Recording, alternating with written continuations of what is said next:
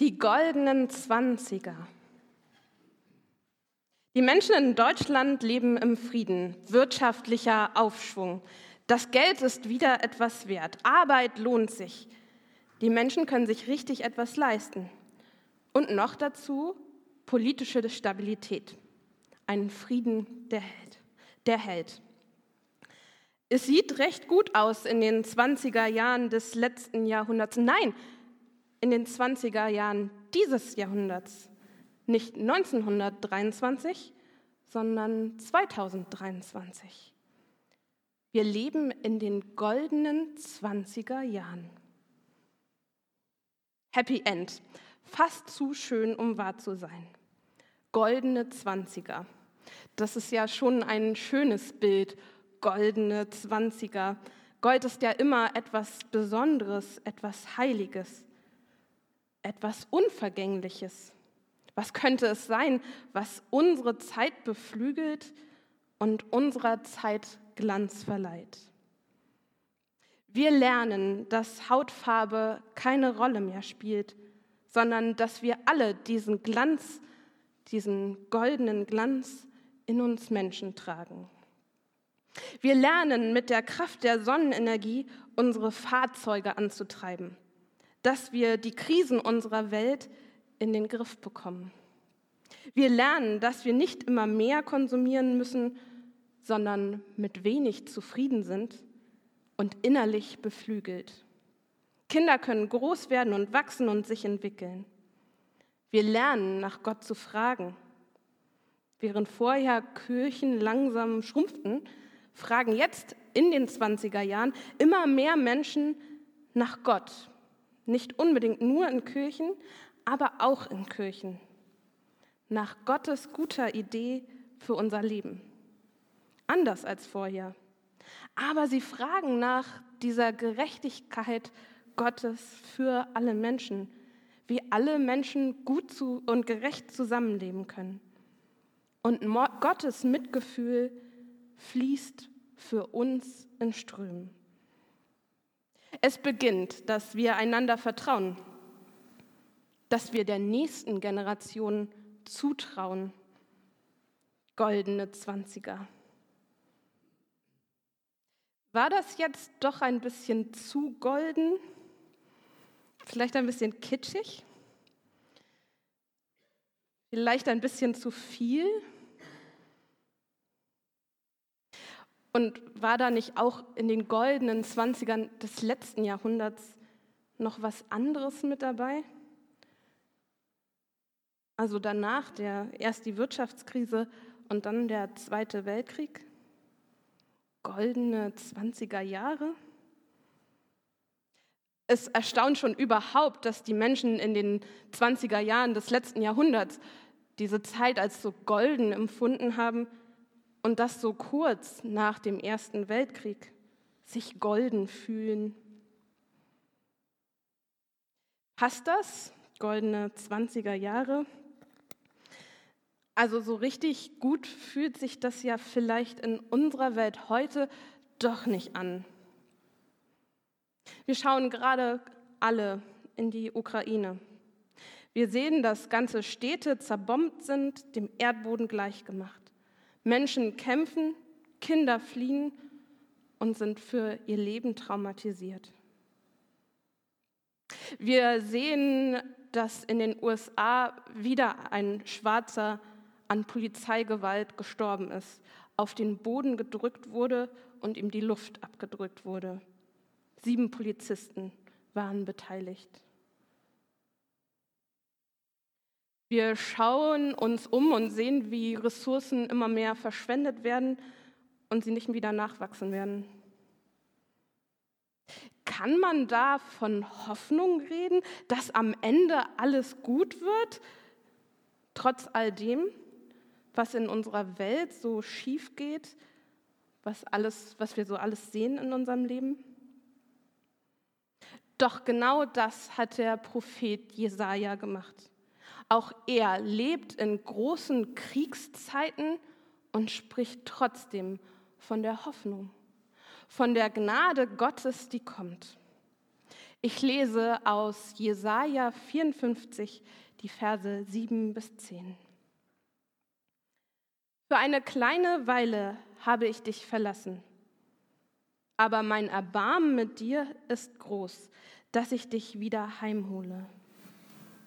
Als mein Zorn aufwallte wie eine Flut, habe ich mein Angesicht eine Weile vor dir verborgen.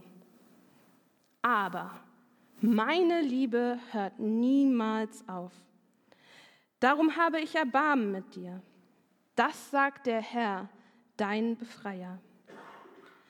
Ich verhalte mich wie zu der Zeit Noahs. Damals habe ich geschworen, die Flut, die über Noah gekommen ist, soll die Erde nicht noch einmal überschwemmen. Jetzt schwöre ich, ich werde nicht mehr zornig auf dich sein und dir nie mehr drohen. Berge können an der Stelle weichen und Hügel ins Wanken geraten, aber meine Liebe weicht nicht von dir und mein Friedensbund wankt nicht. Das sagt der Herr, der Erbarmen mit dir hat.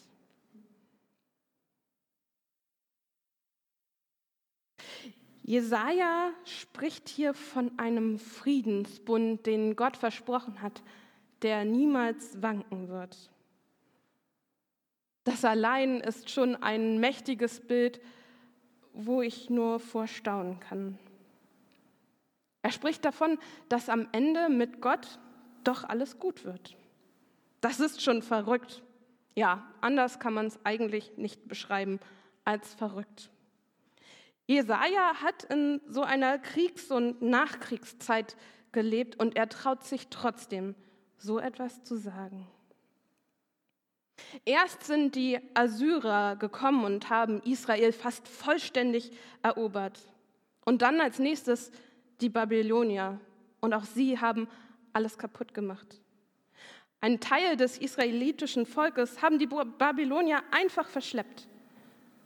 Und sie haben Israel immer weiter ausgeplündert und zerstört. So lange, bis Israel einfach am Boden lag. Alles lag in Schutt und Asche. Sogar der Tempel, der Ort der Hoffnung, der Tempel, da wo Gott wohnt. Und da haben sich dann die Israeliten gefragt, wo ist Gott, wenn der Tempel kaputt ist? Wo ist Gott? Hat er uns vielleicht jetzt verlassen? Und mitten in diese Zeit hinein sagt Jesaja einfach: Berge können von der Stelle weichen und Hügel ins Wanken geraten, aber meine Liebe weicht nicht von dir und mein Friedensbund wankt nicht. Das sagt der Herr, der Erbarmen mit dir hat. Das ist schon ganz schön verrückt, fast unverschämt, wie er da von dieser Gnade und Hoffnung mitten in so einer schweren Zeit hineinspricht. Am Ende wird alles gut. Happy End. Wie kommt er dazu, von dieser Hoffnung zu reden? Jesaja schöpft seine tiefe Zuversicht aus Gott heraus. Und so kann Jesaja für sich und sein Volk zuversichtlich sein. Das ist schon sehr beeindruckend. Schließlich stand zu dieser Zeit gleich das nächste Problem vor der Tür, nämlich die Perser. Also erst haben die Assyrer alles eingenommen, dann kamen die Babylonier und haben Israel wieder eingenommen und schließlich stehen die Perser vor der Tür und auch sie werden Israel komplett und vollständig einnehmen. Und keiner weiß so genau, wie es weitergeht. Später haben die Menschen dann gemerkt, die Perser haben das anders gemacht als die Babylonier und die Assyrer. Die Perser haben Dinge lockerer gehandhabt, könnte man sagen. Sie haben auch den Israeliten ihre eigene Religion gelassen, haben ihnen sogar geholfen, Israel wieder aufzubauen. Aber zu dieser Zeit wusste das ja noch niemand. Und die Menschen standen so an einer Schwelle und Jesaja guckt in die Richtung und hat Zuversicht, aber keiner kann das sicher vorhersagen. Wer also heute denkt, Corona-Krise, Ukraine-Krieg, Klimawandel, Energiekrise, eine Krise nach der anderen, Es wird schlimmer und schlimmer. Ich glaube, den Menschen damals, denen ging es ähnlich. Eine Krise nach der anderen. Und trotzdem hat Jesaja diese tiefe Hoffnung. Doch jetzt muss man noch mal eine Frage vorher klären, bevor man zu dieser tiefen Hoffnung kommt. Warum bitteschön hat Gott nicht schon längst eingegriffen? Hätte er doch machen können. Er hätte doch verhindern können, dass die Babylonier und Assyrer Israel überfallen, dass die Russen auf die Ukraine einen Angriffskrieg planen, dass Corona uns überwältigt und dass wir Menschen so viel Rassismus begegnen müssen. Wo ist Gott da gewesen? Wo war er in der Vergangenheit? Warum hat er das alles nicht schon viel früher verhindert? Und vielleicht kennt ja von euch jemand eine Kurzgeschichte, da gibt es so eine, Spuren im Sand heißt die. Da geht es darum, dass immer zwei Paar Spuren im Sand zu sehen sind. Und wenn man zurückschaut, erkennt man immer diese beiden Fußspurenpaare, also vier insgesamt. Und man weiß dann auch, Gott ist die eine, das eine Paar Fußspuren und ich bin das andere. Doch irgendwann kommt eine ganz schwere Zeit ins Leben und plötzlich ist im Rückblick auch nur noch ein Paar Fußspuren zu erkennen. Und dann ganz am Ende der Geschichte sagt Gott, erklärt, warum das so ist und sagt, an den Zeiten, da habe ich dich getragen. Ein paar Fußspuren. Darum konntest du nicht sehen, dass da zwei Paar Fußspuren sind, weil ich dich da getragen habe. Ja, aber wenn man sich jetzt die Geschichte von Jesaja anhört, dann klingt es ja ein bisschen anders. Oder die Art, wie Jesaja das ausdrückt, wie Jesaja von Gott die Botschaft weiterträgt.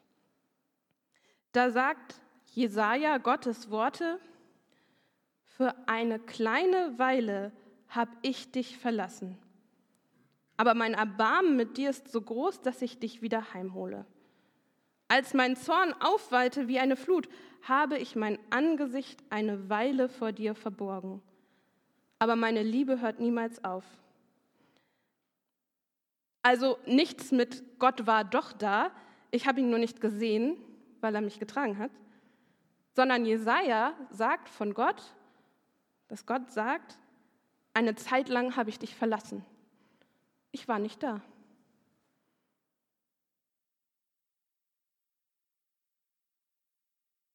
Das ist schon ein Spitzensatz in der Bibel, ein ganz schön anstrengender und schwieriger Satz. Da ist Gott einfach eine Zeit lang abwesend, nicht da, verborgen.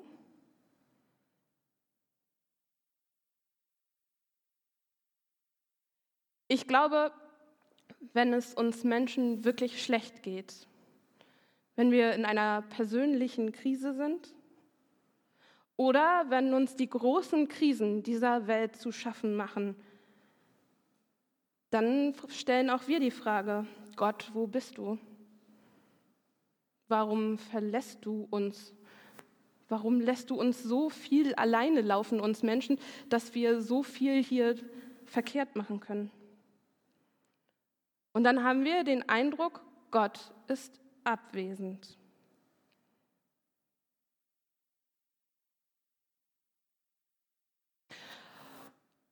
Und jetzt ist so ein bisschen die Frage, war das eher Jesaja, der diesen Eindruck hatte? Schließlich war er ja nicht selber Gott, sondern er hat Gottes Worte wie ein Sprachrohr transportiert. Also hatte einfach Jesaja den Eindruck, Gott hat uns verlassen. Also Gott hat die Israeliten damals gar nicht verlassen, aber Jesaja hatte diesen Eindruck und hat es deshalb so ausgedrückt. Oder war Gott wirklich abwesend? Hat er einfach nicht hingeguckt? Und ich glaube, diese Frage ist wirklich unglaublich schwer und es gibt darauf keine einfache Antwort. Jedenfalls keine Antwort, die wir mal eben so schnell formulieren können wie diese Frage selbst.